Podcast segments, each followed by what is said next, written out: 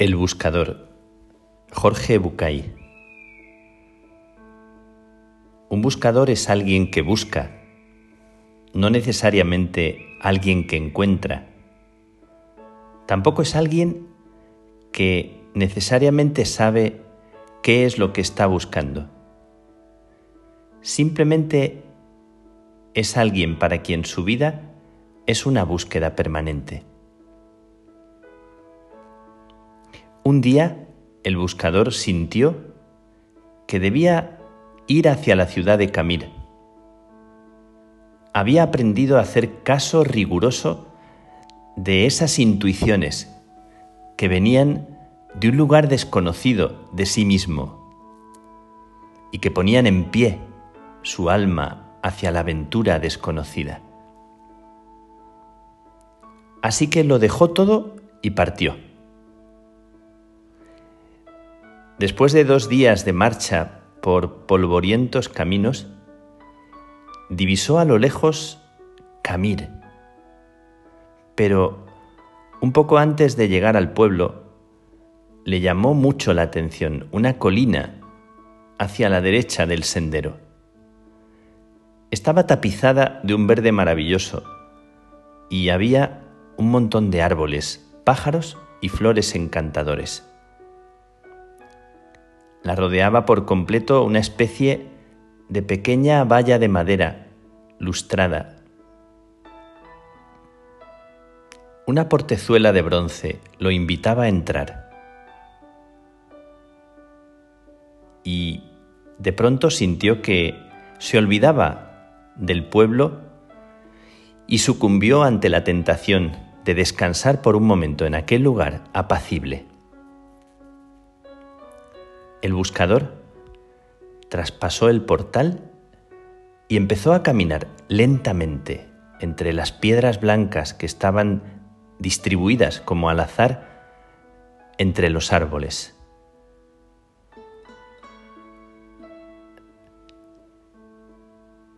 Dejó que sus ojos se posaran como mariposas en cada detalle de aquel paisaje multicolor. Sus ojos eran los ojos de un buscador. Y quizá por eso descubrió aquella inscripción sobre una de las piedras. ¿Qué decía? Abdul Tarek vivió ocho años, seis meses, dos semanas y tres días. Se sobrecogió un poco al darse cuenta de que aquella piedra no era simplemente una piedra, era una lápida.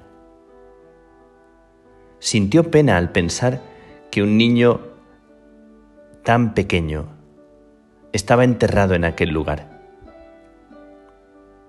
Miró alrededor y se dio cuenta de que la piedra de al lado también tenía una inscripción.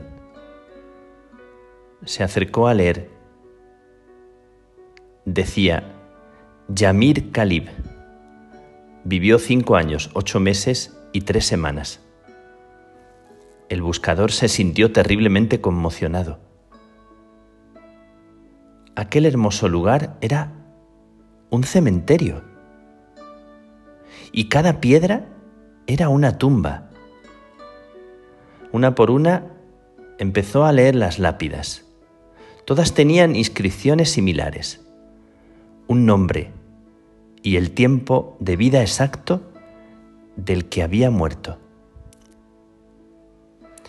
Pero lo que más le espantó fue comprobar que el que más tiempo había vivido sobrepasaba apenas los once años. Embargado por un dolor terrible, se sentó y comenzó a llorar. El cuidador del cementerio que pasaba por allí se acercó. Lo vio llorar durante un rato. Lo miraba en silencio. Y luego se acercó a preguntarle. Señor, ¿llora usted por algún familiar? No, no, por ningún familiar, dijo el buscador alzando la mirada Pero, dígame, ¿qué pasa en este pueblo? ¿Qué cosa tan terrible hay en esta ciudad? ¿Por qué tantos niños muertos enterrados aquí? ¿Qué horrible maldición pesa sobre esta gente que les ha obligado a hacer un cementerio para niños? El anciano respiró, se tomó su tiempo, sonrió y dijo, Serénese, Señor, no hay tal maldición. Aquí lo que pasa es que tenemos una vieja costumbre. Se la voy a contar.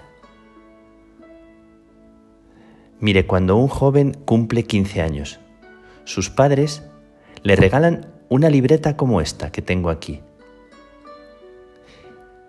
Y esa libreta se la cuelgan, nos la colgamos al cuello. Es tradición entre nosotros que a partir de ese momento, después de los 15 años, cada vez que uno disfruta intensamente de algo, abre su libreta y anota en ella. A la izquierda ¿Qué es lo que ha disfrutado? A la derecha, ¿cuánto tiempo ha durado ese gozo, esa alegría profunda, esa verdad, ese tiempo de oración? Conoció a su novia, se enamoró de ella. ¿Cuánto tiempo duró esa pasión enorme y el placer de vivir una semana, dos, tres semanas y media, y después la emoción del compartir profundo,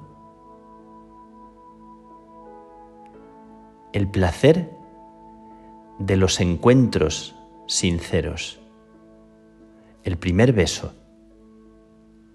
¿Cuánto duró?